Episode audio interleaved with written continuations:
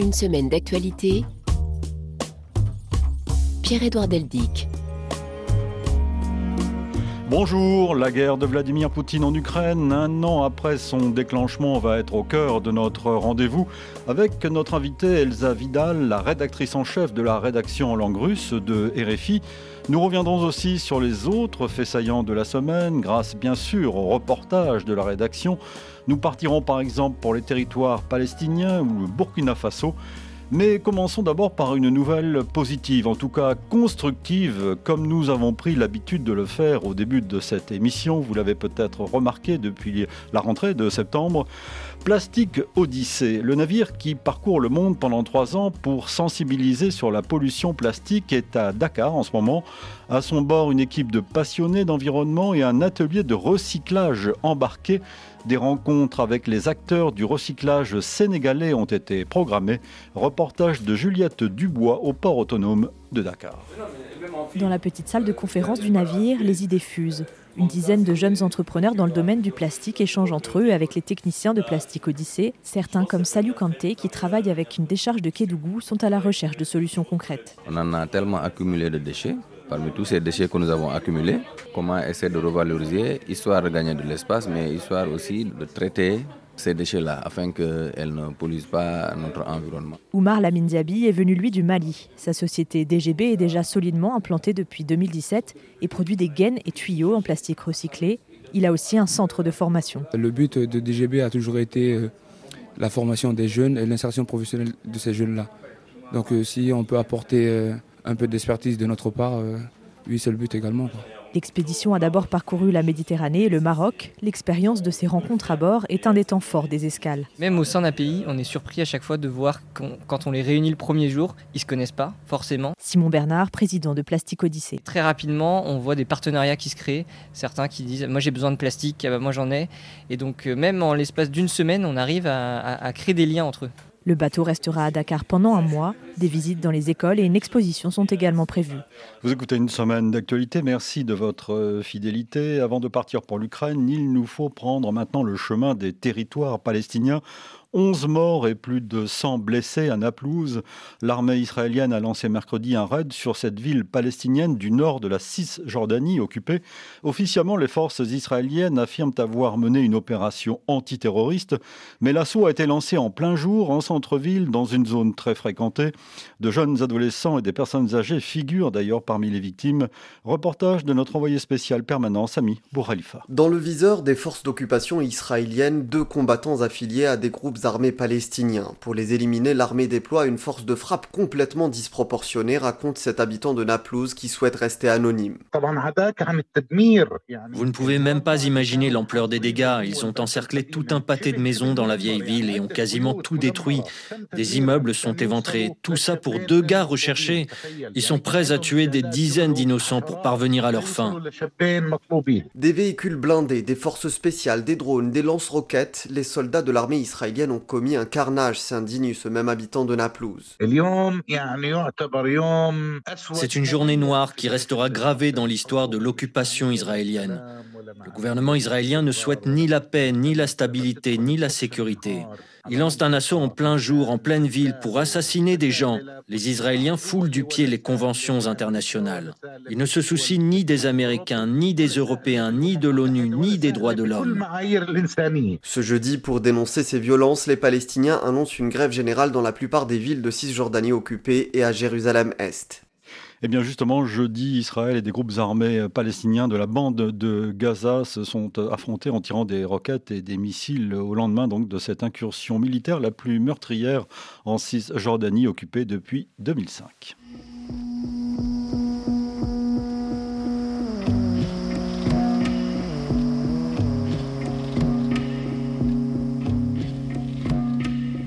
RFI.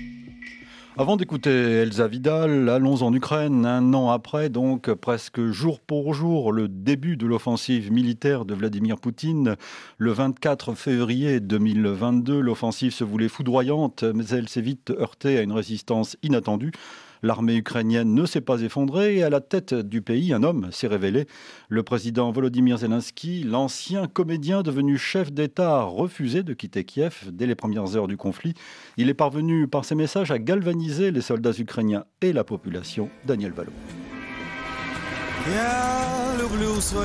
C'est l'histoire d'une double métamorphose, celle d'un chanteur, comédien, artiste devenu président à la surprise générale en 2019, puis celle d'un président face à la guerre. Le 24 février au matin, Volodymyr Zelensky refuse de quitter la capitale et envoie sur les réseaux sociaux un message qui va rassurer les Ukrainiens. Nous sommes ici, martèle le président ukrainien entouré de son Premier ministre et de son cabinet. Un mois plus tard, le chef de guerre s'adresse aux pays de l'OTAN pour leur demander des armes, car à la surprise générale, son pays a tenu le choc. Je répète la même chose depuis un mois pour sauver les gens et nos villes. L'Ukraine a besoin d'une aide militaire sans limite. Vous avez des milliers d'avions de chasse, vous avez des milliers de chars. Donnez-les-nous ou vendez-les-nous mais nous n'avons toujours pas de réponse claire. Un an plus tard, le président Zelensky continue inlassablement de réclamer ses armes qu'il finit par obtenir tant bien que mal. Il continue également par ses messages quotidiens à galvaniser les Ukrainiens et à les convaincre que la victoire est possible.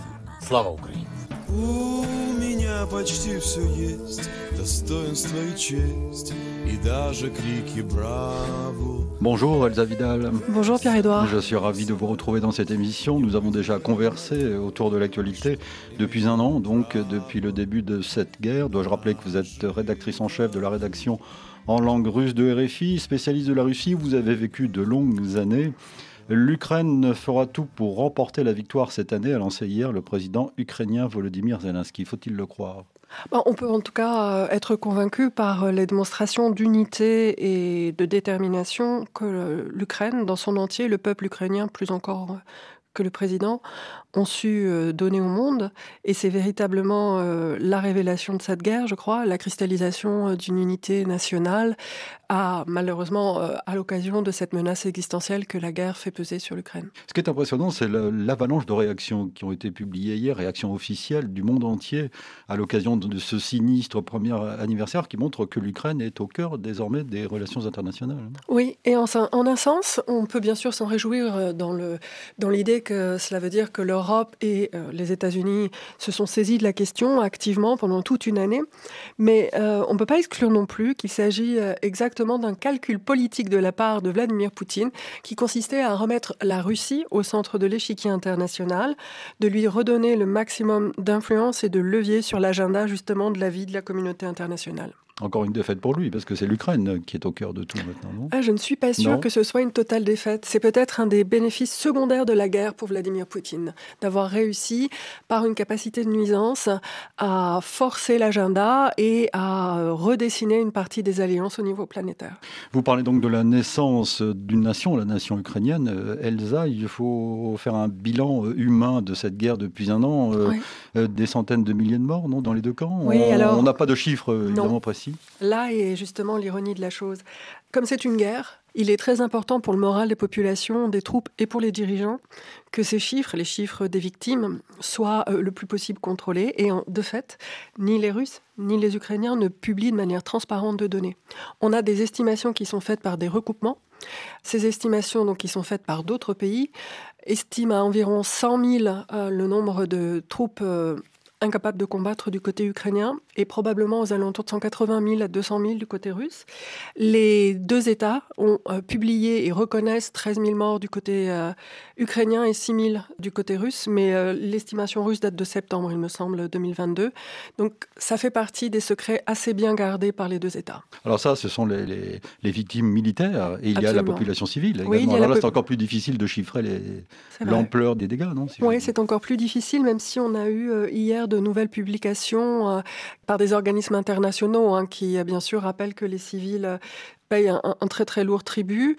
il me semble qu'il s'agit hier de plus de 7000 morts civiles. Et puis, bien sûr, cette guerre, elle a jeté sur les routes en Europe un nombre incroyable. Des millions de réfugiés. Oui, c'est la plus grande crise migratoire que l'Europe ait connue depuis la Seconde Guerre mondiale.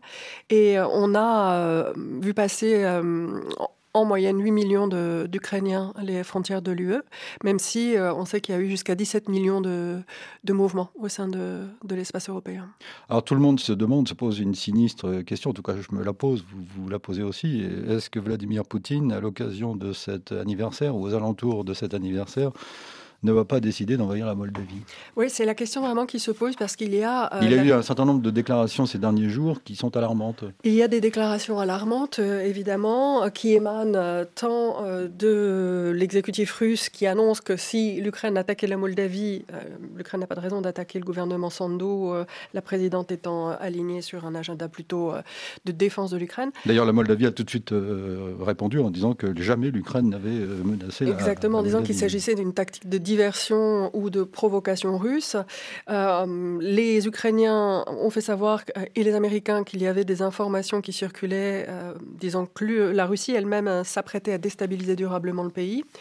Il y a eu un changement de gouvernement sous cette pression et la semaine dernière, le week-end dernier, il y a eu des manifestations pro-russes dans la capitale, Chisinau. et ce serait assez logique, encore une fois, connaissant les pratiques des dirigeants russes de déstabilisation des pays à leurs frontières, d'activer ce levier qui revient à augmenter encore une fois la capacité de nuisance de la Russie euh, dans l'espace international pour faire entendre, croit-il, du côté russe, qu'il faut absolument négocier avec la Russie. Et généralement, dans le cycle de tensions que nous connaissons, cette pratique russe, elle entraîne au contraire un durcissement de la part euh, de leurs adversaires politiques, mais euh, objectivement, on n'a pas les mêmes traditions de négociation euh, et en Russie et en Occident. Donc, je, crains fort à la fois une escalade côté moldave et un dialogue de sourds dans cette question. Elsa Vidal, euh, ce qui a marqué ces derniers jours euh, dans l'actualité, euh, c'est la visite surprise de Joe Biden, le président américain à Kiev, que vous avez suivi avec beaucoup d'attention évidemment. Le président américain est venu assurer à l'Ukraine du soutien de son pays face à l'agression russe.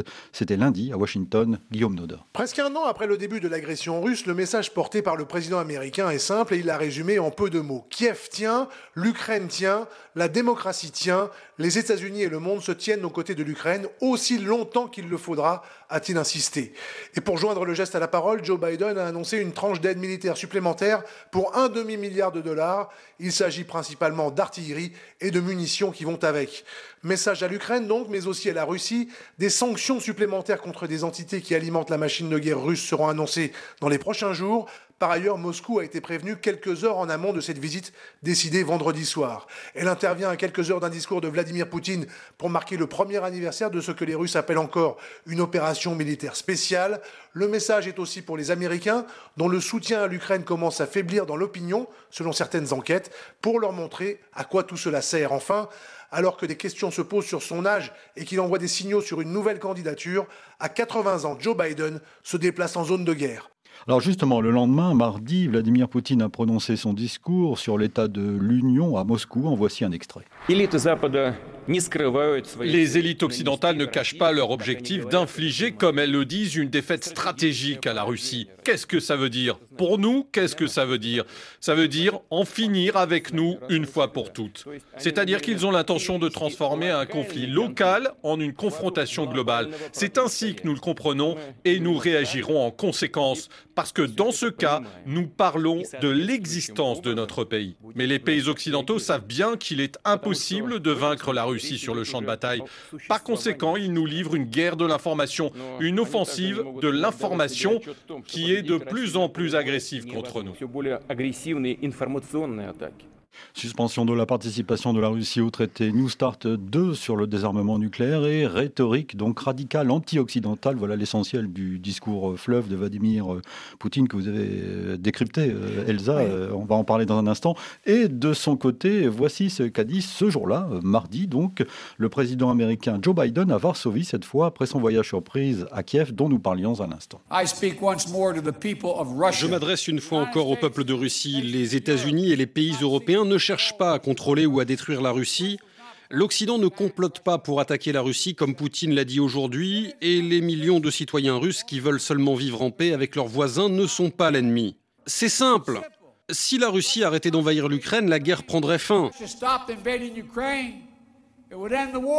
Vous avez écouté avec beaucoup d'attention, Elsa, les propos de Vladimir Poutine. Oui, on les a écoutés, on les a décryptés euh, pendant la totalité de ces presque deux heures de discours. Affolant, discours non assez affolant et assez ennuyeux, à vrai dire, ce que Vladimir Poutine a reconnu euh, dans une euh, blague le jour d'après. donc c'est un discours qui, dans la rédaction, faisait naître les commentaires suivants. Oh, on dirait Brejnev le jeune. Donc il y avait un côté très plénum du, du PC soviétique avec euh, on va produire tant de boulons, on va produire tant de chaussures ah pour les militaires. C'est encore dans cette logique-là. Très programmatique, euh, très ennuyeuse, qui rappelle tout le poids de l'État russe. Et euh, pour nous, ce qui était frappant, c'était l'absence totale de la guerre de ce discours. En fait, non seulement le terme n'était pas employé, et ça c'est tout à fait attendu, étant donné qu'il y a un euphémisme utilisé habituellement pour cela. Mais les conséquences de la guerre, les objectifs de la guerre, la finalité de cette guerre n'étaient absolument pas évoqués. À la place de cela, euh, il y avait la description d'un Occident extrêmement agressif et menaçant et d'une Russie acculée. Victime. Absolument, victime en tout premier lieu et acculée à défendre jusqu'à son existence même. Bon, ce qui est évidemment un mensonge, mais je pense que tous les, députés et sénateurs qui étaient conviés à écouter euh, ce discours euh, n'attendaient rien de plus en réalité. C'est un discours extrêmement performatif, extrêmement formel.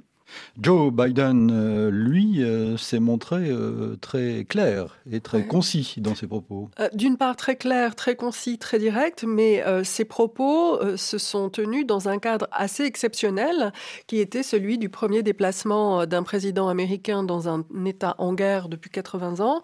Et pour un homme dont on avait moqué en quelque sorte la faiblesse étant donné son âge, c'est au contraire un président actif assez affirmé, assertif, euh, qui s'est exprimé. La difficulté peut-être est que euh, la parole du président américain euh, ne pourra pas convaincre un, citoyen russe qui ne serait pas déjà convaincu en réalité. Dans un pays, la Pologne, qui est aux avant-postes de, la lutte contre la, Russie d'évidence, la Pologne qui a annoncé hier que ça y est, elle avait envoyé ses premiers chars en Russie. Oui, en effet, à, l'occasion d'un déplacement premiers chars là aussi. Léopard 2, je crois. C'est cela. Les premiers chars Léopard 2 sont arrivés hier en Ukraine, ce qui est un signe très très fort. Et c'est vrai que la Pologne, qui euh, ne paraissait pas euh, en Europe particulièrement significative jusque-là, en dehors des problèmes qu'elle posait par une orientation euh, très réactionnaire sur les questions de mœurs, est devenue l'avant-poste de la défense européenne, a d'ores et déjà doublé son budget de défense et a décidé de devenir l'armée la plus puissante d'Europe. C'est vrai que la guerre en Ukraine réactive en Pologne une, une angoisse existentielle très forte. On comprend laquelle. On comprend laquelle, mais c'est vrai que peut-être pour les Français ou nos auditeurs, c'est pas aussi flagrant, euh, mais les, Polonais ont euh, non seulement été euh, agrégés de force dans le bloc de l'Est, hein, dans le pacte de Varsovie, mais ils ont aussi été colonisés par la Russie, cela à plusieurs reprises dans leur histoire.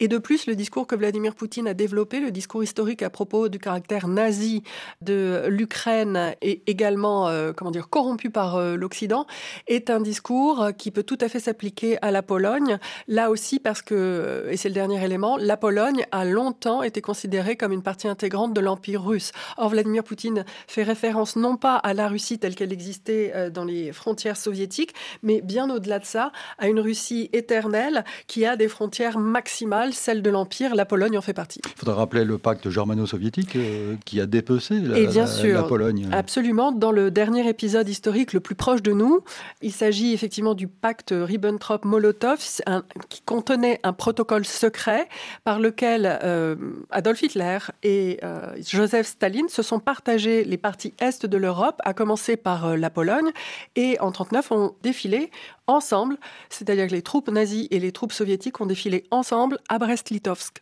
avant bien sûr que l'Allemagne hitlérienne n'attaque l'Union soviétique dans le, le, fameux plan Barbarossa. En juin 1941, Elsa Vidal, après des semaines d'hésitation de la part des alliés de Kiev qui craignaient une escalade du conflit, de nouveaux chars de fabrication occidentale sont donc en route pour l'Ukraine, une aide que les soldats sur le terrain attendent avec euh, impatience.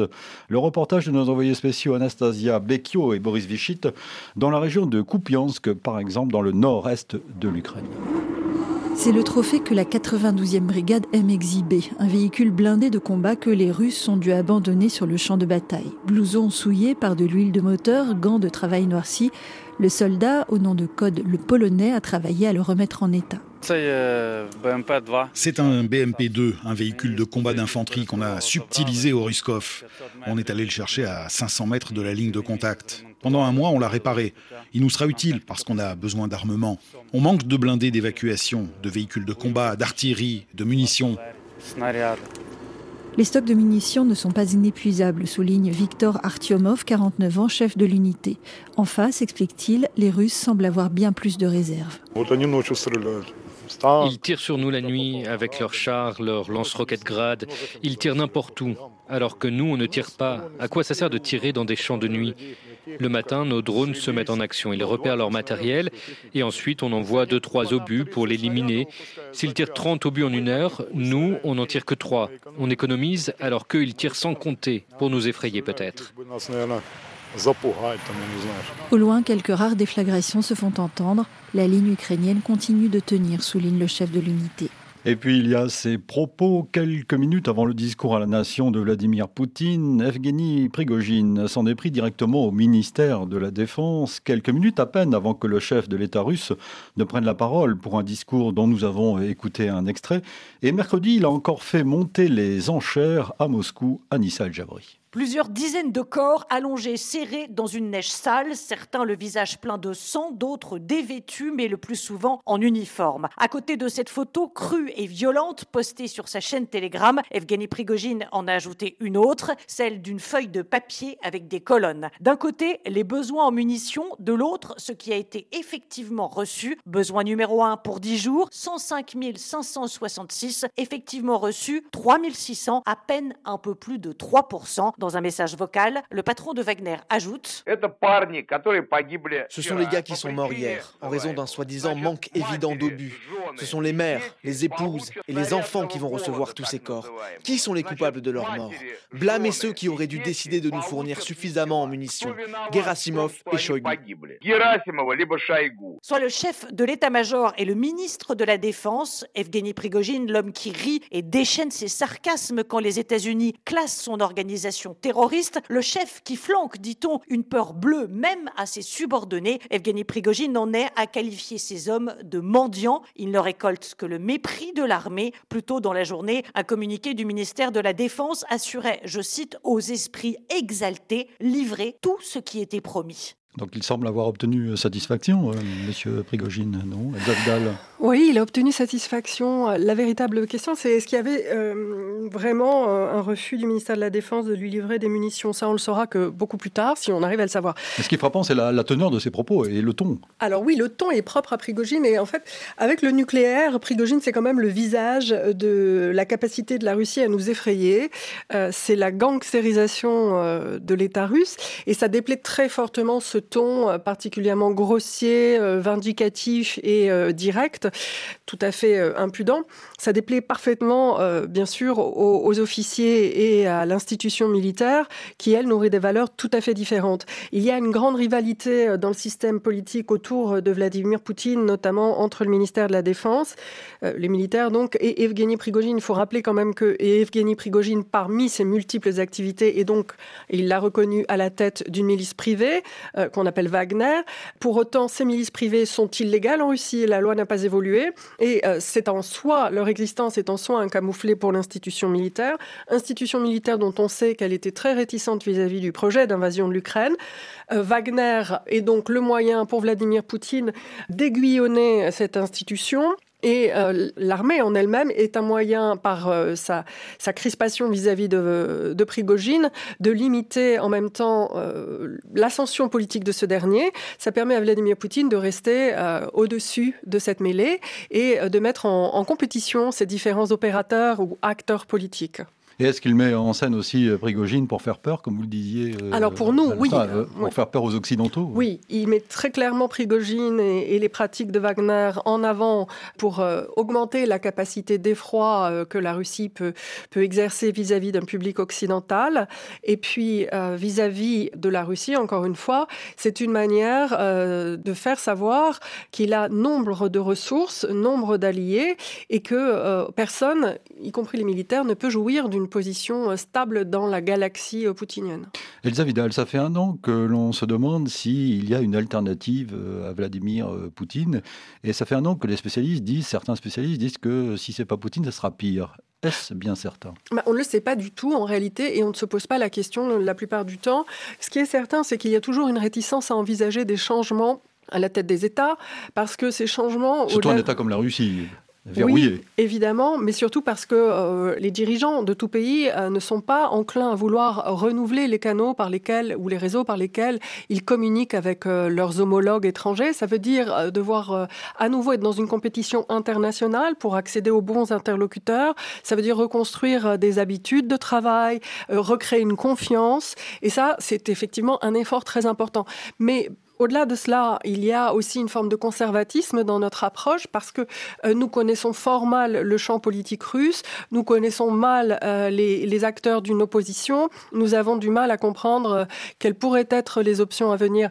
On envisage le pire en parlant notamment de Nikolai Patrouchev qui est l'actuel secrétaire du Conseil de sécurité, mais Nikolai Patrouchev n'était, selon des révélations récentes du Financial Times, probablement pas non plus favorable à, à cette aventure ukrainienne donc on ne sait pas ce que ce serait. C'est l'incertitude qui nous fait peur.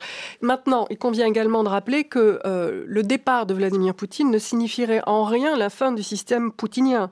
Alors faut-il euh, se focaliser sur la personnalité du président? Évidemment, il a une responsabilité directe dans le déclenchement de la guerre en Ukraine. C'est un choix de Vladimir Poutine. Pour autant, son départ ne permettrait pas de venir à bout du système. Ça pourrait néanmoins être un premier pas dans cette direction. Quand on parle du, système, euh, Elsa, de quoi parle-t-on précisément? Alors, on parle d'un mode de gouvernance qui a été euh, mis en œuvre et construit pas à pas depuis l'arrivée au pouvoir de Vladimir Poutine, donc c'est-à-dire à la fin des années 90, au tournant des années 2000. Ce système, il s'appuie sur euh, des dirigeants de grandes, de champions économiques dans des secteurs extrêmement lucratifs euh, dont la Russie euh, jouit, comme les hydrocarbures, euh, les constructions mécaniques. ça concerne également les grands conglomérats économiques du pays. Ces hommes qui sont à la tête de fortunes sont tolérés et ont pu construire ces fortunes dans la mesure où ils acceptent que les décisions politiques leur échappent et ils acceptent de les endosser et, le cas échéant, de contribuer à l'effort financier de l'État. En contrepartie, ils peuvent construire leur fortune et euh, faire fructifier euh, les champs qui leur ont été attribués. Du point de vue de la population, le contrat social, en quelque sorte, c'est aussi un renoncement à l'exercice de droits politiques en l'échange d'une amélioration des conditions de vie économiques. Et euh, c'est advenu plus tard euh, dans le deal, en quelque sorte, mais également la restauration d'une forme euh, de dignité de la Russie sur la scène internationale. Mais les dernières années, les dix dernières années à peu près, on a assisté au développement d'une rhétorique beaucoup plus agressive qui ne visait pas non plus à restaurer le fonctionnement normal de l'État et une position assez influente dans l'échiquier international, mais désormais à concurrencer euh, l'influence sur l'échiquier international et d'aller revendiquer un rôle leader euh, d'une vision alternative de ce que pourrait être l'ordre mondial, qui se présente comme une position euh, libératrice vis-à-vis d'une hégémonie exercée par ce qu'on appelle l'Occident global mmh. et qui vise tout particulièrement la position dominante des États-Unis.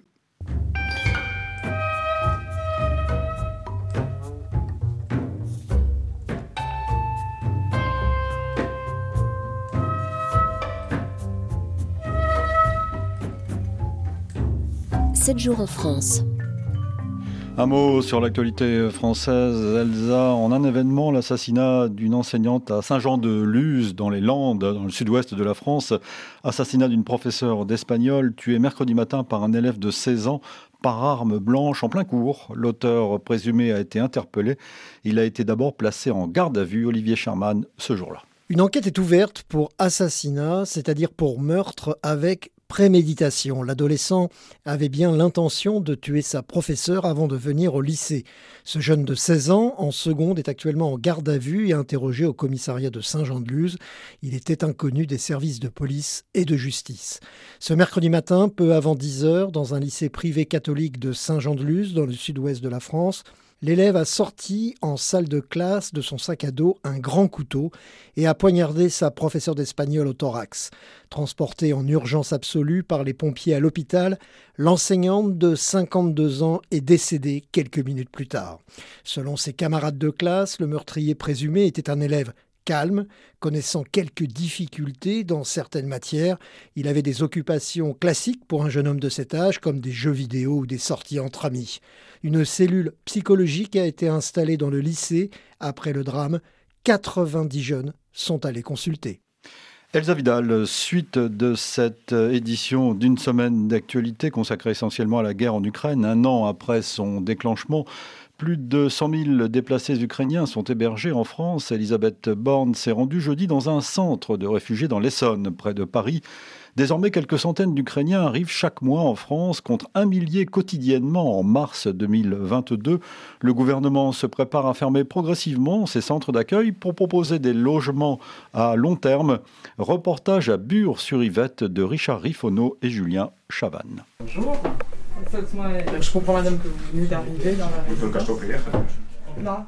Ina partage une petite chambre avec ses deux jeunes enfants. Elle a quitté Mariupol au début de la guerre, laissant derrière elle sa vie et son mari, mort là-bas en avril dernier. Euh, absolument euh, s'intégrer ici en France et vivre ici. On est très conscient que des choses absolument dramatiques en Ukraine en général,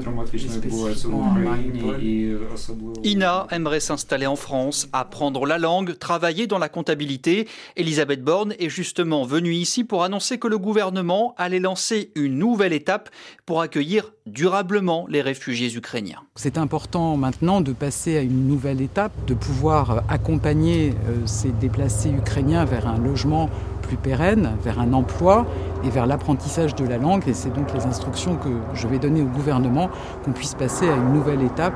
Pas de calendrier ni de détails sur cette nouvelle étape qui prendra du temps. Elisabeth Borne a prévu d'en parler prochainement avec les présidents du Sénat, de l'Assemblée et des groupes politiques au Parlement.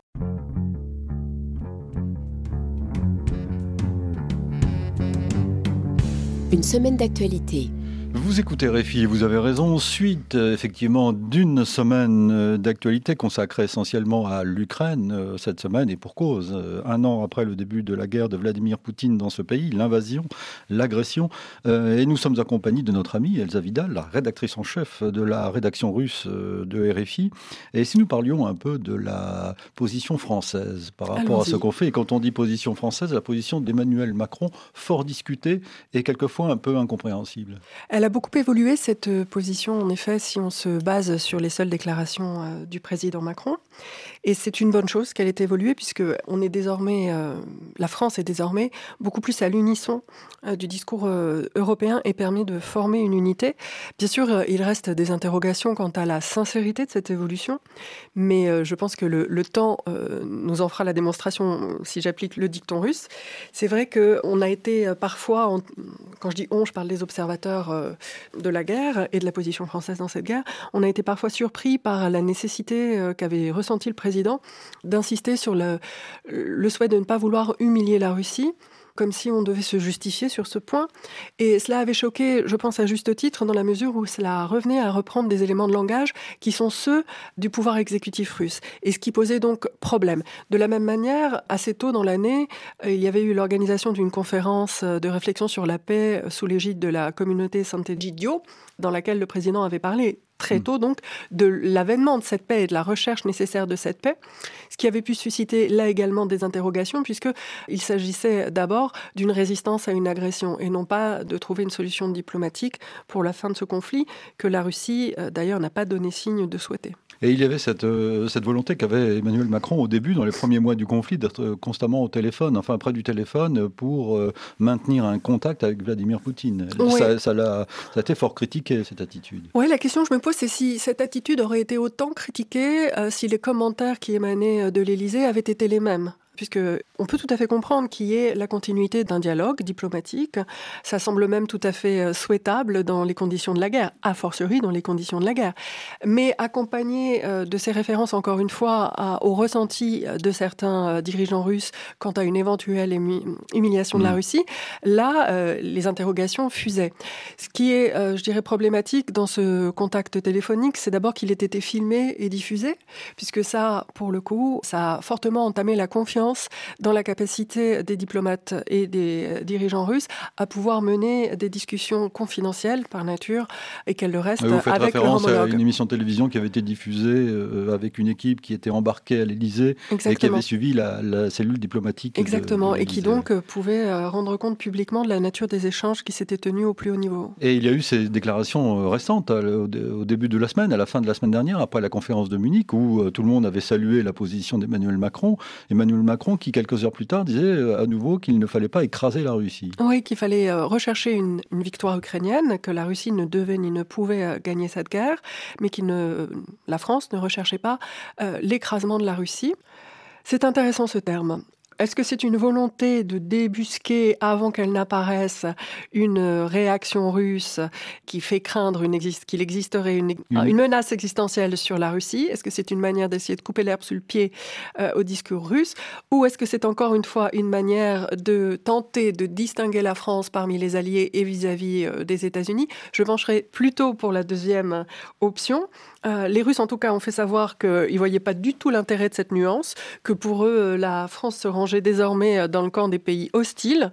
Quant à la manière dont l'électorat plutôt attaché à la souveraineté française face aux États-Unis a perçu cette remarque du président, on, on ne le sait pas encore, mais c'est certain que cette tendance est très présente sur l'échiquier politique français. France qui est critiquée aussi pour le peu d'entrain qu'elle met à livrer des armes depuis le début aussi. Elle est très entrée par rapport à d'autres pays.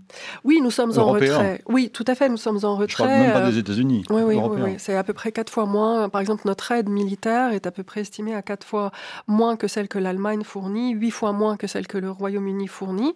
Euh, bon, il faut quand même dire que au niveau de l'Europe, et pour tous les pays qui sont dans l'OTAN, la norme des dépenses annuelles euh, de défense s'établissait aux alentours de 2% du PIB. La France ne fait pas exception. Il y a désormais un effort euh, qui va être fait par l'ensemble de ces pays pour augmenter les dépenses. Ce qui est plus frappant dans le cas de la France, c'est qu'effectivement, on a pu faire valoir des raisons techniques pour euh, repousser nos décisions, mais ça s'accompagnait de discours qui étaient flous politiquement. Et c'est la convergence de ces deux éléments qui faisait douter de la sincérité euh, la France à s'engager dans cette voie. Désormais, je pense que cette sincérité est un petit peu plus établie. Et ce qui est important, c'est que la France contribue à son niveau, à sa manière, dans la mesure de ses capacités, à l'effort de soutien militaire. Le plus important, il me semble, c'est moins l'effort militaire que l'effort politique. Ce que nous avons comme capital à faire valoir en Europe, c'est moins notre puissance militaire, hormis la dissuasion nucléaire, mais on n'en est pas là, je l'espère, que notre capital politique.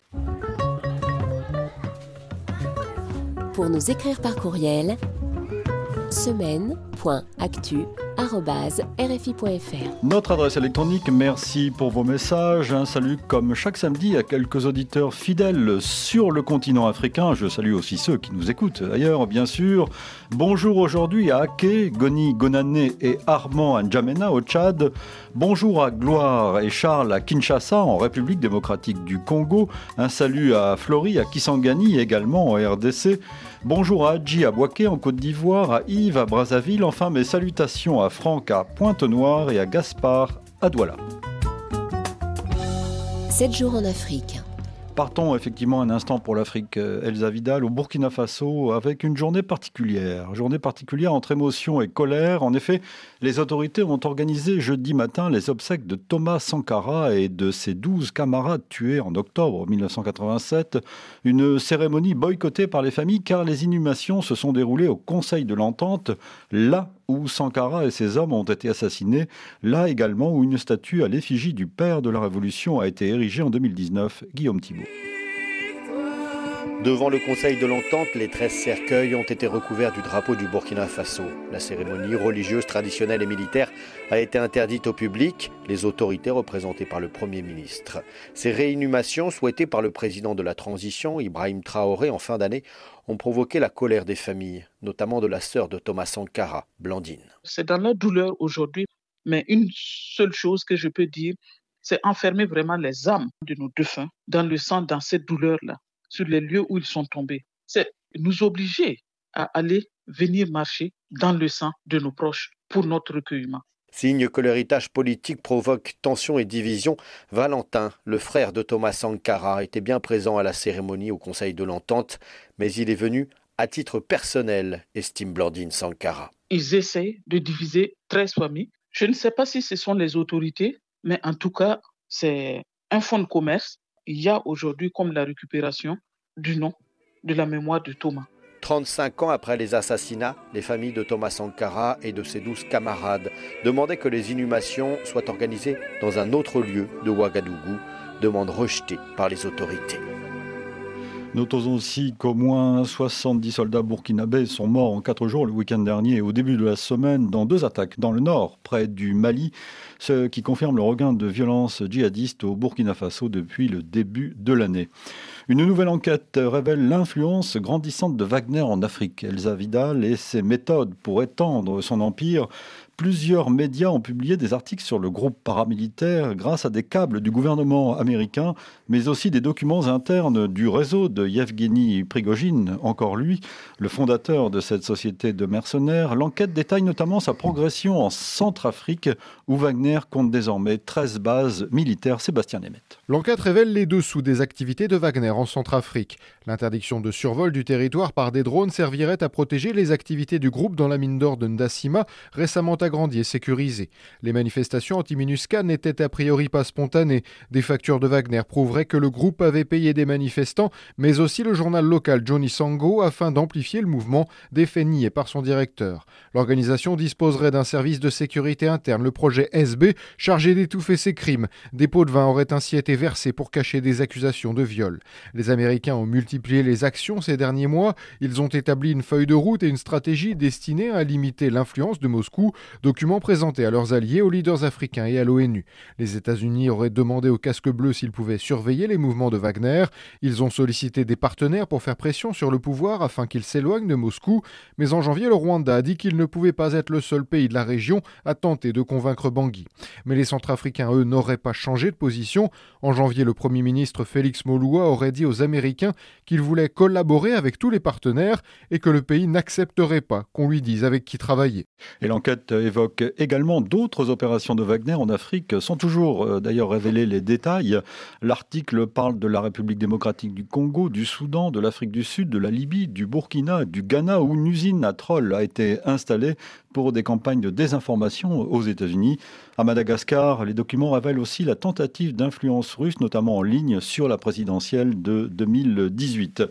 Terminons Elsa pour cette semaine notre voyage à New York au siège des Nations Unies. Son Assemblée générale qui a voté jeudi pour exiger que la Russie retire immédiatement, c'est le terme du texte, et sans condition ses troupes d'Ukraine.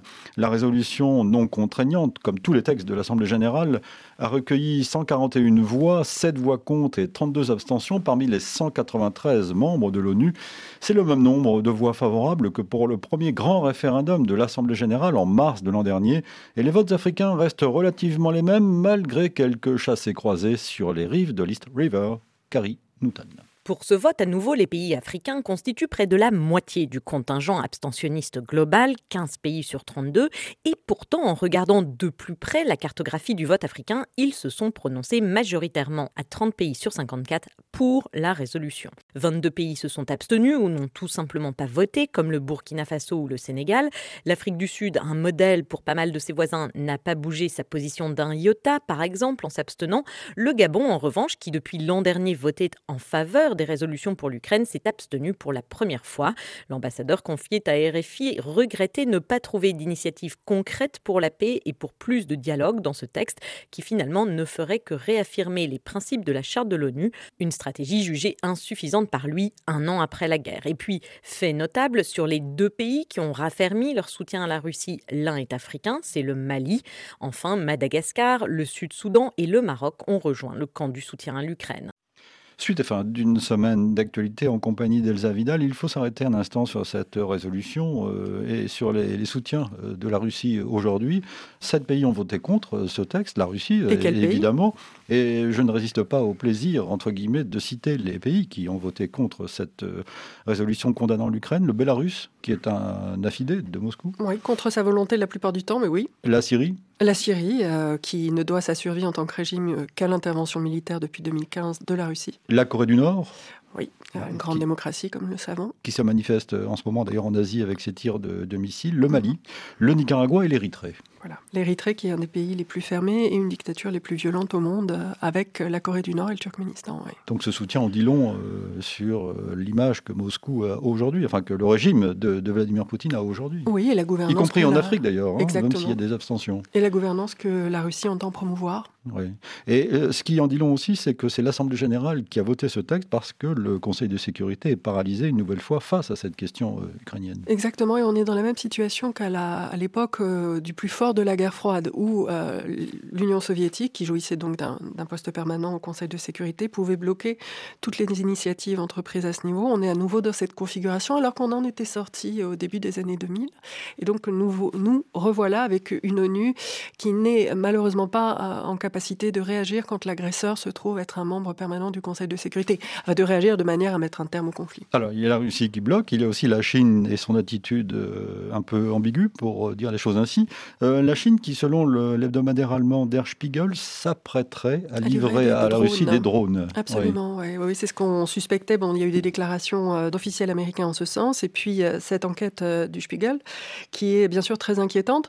On n'en a pas encore confirmation, mais les drones pouvant être présentés comme des armes duales, c'est-à-dire des armes qu'on peut livrer pour faire du maintien de l'ordre et non pas se livrer à la guerre, il est très tentant pour des pays comme la Chine de livrer ce type d'armes, puisque ça permet formellement de ne pas livrer véritablement d'équipement militaire. C'est exactement le même type d'argument que l'Iran avait utilisé pour euh, nier ces livraisons. On sait depuis que l'Iran a, livré effectivement non seulement des drones, mais également a installé des chaînes de fabrication de drones en Russie, au Tatarstan. Donc on pourrait voir naître, euh, si ce n'est déjà fait, un axe Moscou-Pékin. Moscou, face à Pékin, Téhéran, face à l'Ukraine, oui mais qui est surtout un axe de contestation et un axe uni face à l'Occident, mais un axe qui, en interne, porte nécessairement euh, en germe des conflits à venir entre ces États.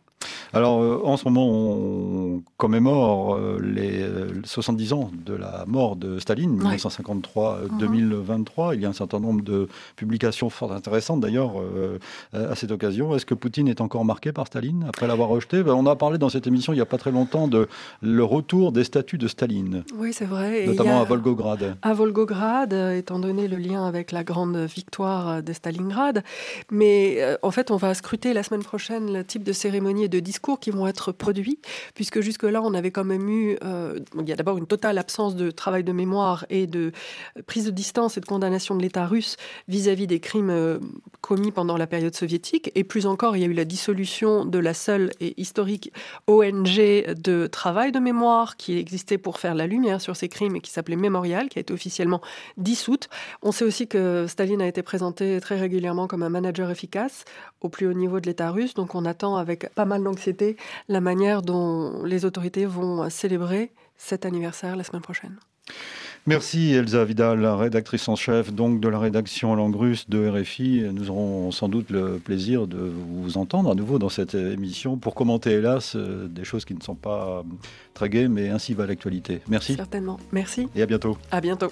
Une semaine d'actualité réalisée cette semaine par Steven Esley. Et je vous donne rendez-vous demain dimanche pour le magazine Idée qui va vous intéresser, Elsa Vidal, où il sera également question de la Russie, mais d'un autre temps, quoique, puisque nous parlerons de Vassili Grossman, l'écrivain, l'auteur de Vie et Destin, dont la lecture devrait être obligatoire. L'homme euh, qui a à la fois dénoncé le totalitarisme nazi et le totalitarisme stalinien. Et nous serons en compagnie de Luba Jurgenson, grande spécialiste de la littérature russe, qui présente un livre de correspondance inédite de Vassili Grossman, dont l'essentiel de l'œuvre vient d'ailleurs d'être publié aux éditions Kalman Levy. C'est une grande aventure éditoriale qu'il faut euh, souligner euh, également. Donc, euh, vous aura parmi nos auditrices. Très fidèlement, puisque Vassili Grossman est un écrivain qui a contribué à éclairer la nature violente, totalitaire du régime soviétique. Merci Elsa. Idée donc demain, dimanche à 15h10, temps universel, 16h10, heure de Paris. Bon week-end, bonne semaine. Dans un instant, un nouveau journal sur RFI.